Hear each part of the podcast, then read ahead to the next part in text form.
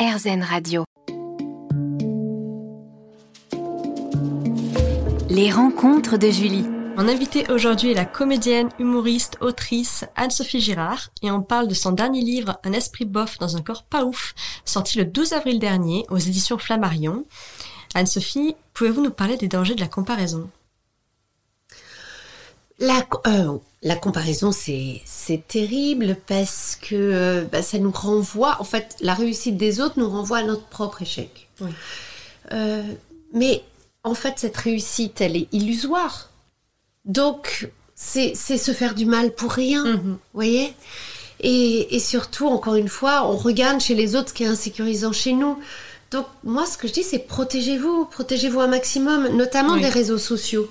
Mhm. S'il y a un endroit, vous savez que vous êtes insécure à, cet endroit-là, je sais pas, ça peut être le travail, ça peut être... je donne l'exemple d'une amie à moi qui cherchait à avoir un enfant, qui essayait d'avoir un enfant, elle n'y arrivait pas, c'était quelque chose de douloureux. Et bien pour se ménager pendant un moment, elle a mis en sourdine, comme on peut faire sur les réseaux sociaux, c'est-à-dire elle a arrêté de suivre les profils des femmes qui étaient enceintes, les profils des, futures mamans, des, des enfants, des bébés, parce que et parce que cette image-là lui faisait du mal. C'était juste pour se protéger. Et aujourd'hui, elle est maman. Et sur son mm. fil d'actu, il n'y a que des bébés. Beaucoup trop de bébés et de femmes enceintes. Mais aujourd'hui, elle est capable d'être confrontée à cette image-là. Donc de temps en temps, voilà, faites-vous du bien, ménagez-vous, regardez pas les gens qui vous rendent jaloux parce qu'on n'a pas envie d'être jaloux, personne. Et puis vous n'êtes pas quelqu'un de mauvais parce que vous êtes jaloux. Mhm. C'est juste que bah oui, il y a une envie qui se crée parce que à cet endroit-là, oh, vous auriez aimé avoir cette voiture, vous auriez. Eh ben ne les regardez pas. Voilà, donc il serait judicieux de questionner notre jalousie, notre envie. Mais oui. Après c'est ça, prenez le temps de savoir pourquoi. Oui. Ça, ça réveille ça en vous pourquoi ça vous met en colère? Est-ce que vous trouvez que c'est injuste? Est-ce que vous trouvez que, euh, ben, que c'est trop ou pas assez chez vous? Enfin, tout ça, prenez le temps de le faire, mais en attendant, ménagez-vous le temps de, régler ça chez vous. Oui. Et surtout, vous n'êtes pas mauvais parce que vous êtes jaloux de temps en temps. Vraiment, arrêtez de culpabiliser pour ça aussi. Alors, the question. Comment gérer ces problèmes au quotidien quelles sont vos astuces? Faire des listes? Oh là là, ma passion Oui Faire des listes. Alors, je fais des listes de tout et je crois que c'est la clé. Mhm. C'est faire des listes et hiérarchiser. Oui. Voilà. Parce que la vie, c'est quoi? La vie, c'est avoir des problèmes et les régler. Ça n'existe pas, une vie sans problème. Oui, c'est ça. C'est le bonheur. Bon, parce que j'espère que la vie et le bonheur, pour moi, j'espère que c'est la même chose. c'est pour ça, c'est mon but. C'est pour ça. Donc je fais des listes, des listes de tout, et surtout, qu'est-ce qu'on se sent bien quand on raye la liste. J'ai déjà, mais vraiment, j'ai déjà réécrit des listes juste pour pouvoir rayer. Parce que ça, c'est fait, c'est des petites victoires, c'est valorisant, et on passe à celui d'en dessous.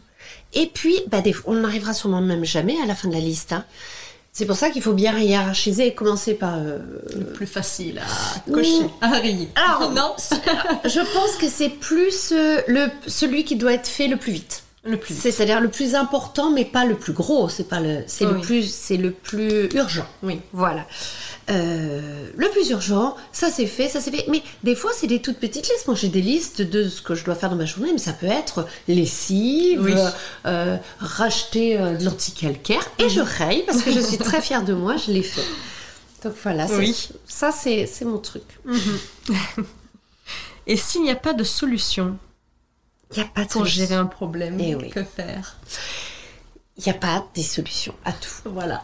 Ça aussi, il faut accepter. Mm-hmm.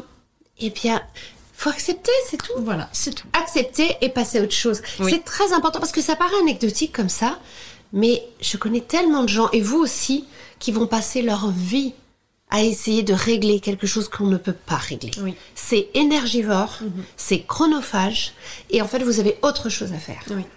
Il y, a un chapitre qui s'appelle Mon père est un con. Alors, c'est pas le mien, c'est une amie à, moi qui a mis des années, qui a perdu tellement d'énergie à essayer de faire changer son père, en tout cas une certaine relation qu'elle a avec son père. Et il y a un moment, il a fallu qu'elle accepte. Elle accepte que son père n'était pas ce qu'elle voulait, qu'il ne réagirait, ne réagirait jamais comme elle l'espérait. Et elle, et elle allait passer sa vie à être déçue si elle continuait à attendre ça de lui. Donc accepte, ou tu acceptes ton père comme il est, mhm. ou tu ne le vois plus parce que ça te fait trop mal, et ça encore, c'est ta décision, tu fais ce que tu veux. Mais à un moment, il faut faire un choix et passer à autre chose. Oui. Sinon, tu vas être malheureux toute ta vie. Et surtout, oh, quelle énergie perdue. Merci Anne-Sophie. Merci beaucoup. À tout de suite sur Airzone Radio. Les rencontres de Julie. Mon invitée aujourd'hui est la comédienne, humoriste, autrice Anne-Sophie Girard et on parle de son dernier livre Un esprit bof dans un corps pas ouf, sorti le 12 avril dernier aux éditions Flammarion. Anne-Sophie, parlons de la partie 3 de votre livre Revoir ses exigences. Pourquoi est-ce louable selon vous d'arrêter de se justifier lorsque l'on culpabilise par exemple? Je crois qu'il faut arrêter de se justifier quand on ne nous l'a pas demandé. Oui. Moi, j'ai vraiment tendance à me justifier pour tout, tout le temps. Et en fait, il y a des choses qui, voilà, il faut lâcher prise. Il y a des choses, c'est comme ça, c'est pas grave. Si ça, si ça n'a vexé personne, si ça n'a pas fait de mal, on passe à autre chose. Mais on perd trop de temps et d'énergie à se justifier pour rien. Personne ne nous le demande. Il faut apprendre à, voilà, à dire non, à passer à autre chose. On ne vous en voudra pas. Voilà, ça, vous n'êtes pas en train de faire du mal aux gens parce que vous refusez quelque chose. Voilà, il faut, faut apprendre à dire non. Apprendre à son nom. Donc c'est très important, lâcher Oui. prise. Oui, parce que, bah, comme on, on le disait tout à l'heure, c'est pas si important. Oui. Notre présence à un événement n'est pas si important. En fait, le monde continuera à tourner sans nous. Donc oui, de temps en temps, on peut dire non. On peut ne pas faire quelque chose. Voilà, on s'excuse, on est poli, tout ça. On n'a pas besoin de se justifier énormément. Pourquoi? Juste, apprenez à dire non, faites-le poliment. Les gens ne vous en voudra- ne vous en voudront pas. Oui. Voilà. Et sinon, c'est que c'est les cons et tant pis. Et quelles sont les bonnes questions à se poser lorsque l'on est envahi par la peur? La peur, c'est jamais une bonne raison pour faire quoi que ce soit. Oui. Voilà. Euh, je parle de la peur dans le livre parce que je pense qu'il est très important de questionner son envie. Qu'est-ce que tu as envie de faire? Et pourquoi tu ne le fais pas? Et souvent, la première raison, c'est la peur. Oui. La peur du regard des autres, la peur d'échouer, la peur. Et la peur, c'est jamais une bonne raison. Donc, si, quand vous vous posez cette question, euh, n'importe quelle question, la réponse est la peur, c'est que c'est faux. Enfin, c'est qu'il y, a il y a quelque chose qui ne va pas. Donc, ça, déjà, faut juste enlever cette notion-là de peur. Voilà. Ça ne, Oui. peut, ça ne peut pas être une bonne raison. Cherchez d'autres raisons. Et si vous n'en trouvez pas, eh ben faites-le. Combien de fois j'ai entendu des gens, par exemple, me dire Oh, j'ai envie euh, d'écrire un livre, ou Oh, j'ai envie. Parce que je pousse les gens vraiment à faire ce qu'ils veulent faire, même si c'est pour mal le faire. Oui. Vraiment, écrivez un mauvais livre, faites un mauvais film, mais faites-le. Parce que celui d'après sera de toute façon meilleur. Et il pourra qu'être meilleur parce que le premier sera mauvais. Et surtout, vous l'aurez fait. Vous ne pourrez pas vivre toute votre vie en disant je l'ai pas fait parce qu'il n'y a rien, rien qui ne vous empêche de le faire. Seulement la peur. Donc Oui. c'est une mauvaise raison. Et si on était déjà heureux et qu'on a seulement oublié de le voir, comme vous dites livre, oui. Mais oui, parce que Simplement. Mais c'est le cas, ben voilà, ça c'est ce que j'ai découvert. Alors, quel, oh, pff, quel choc quand même. Je me suis dit, merde, j'étais déjà heureuse et je le voyais pas. oui. Mais j'ai pas, on n'a pas besoin de changer.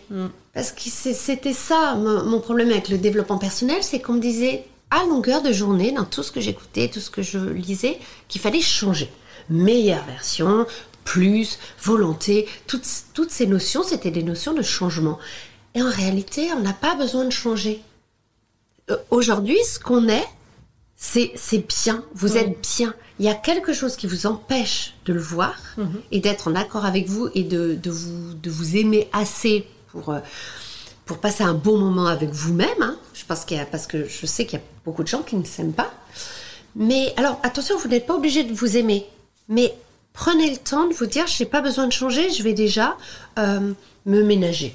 Oui. Je vais déjà m'accepter, me tolérer. Et Allez-y par étapes, soyez pas trop dur avec vous, parce que vous avez un long chemin à faire avec vous-même. Je vous le souhaite.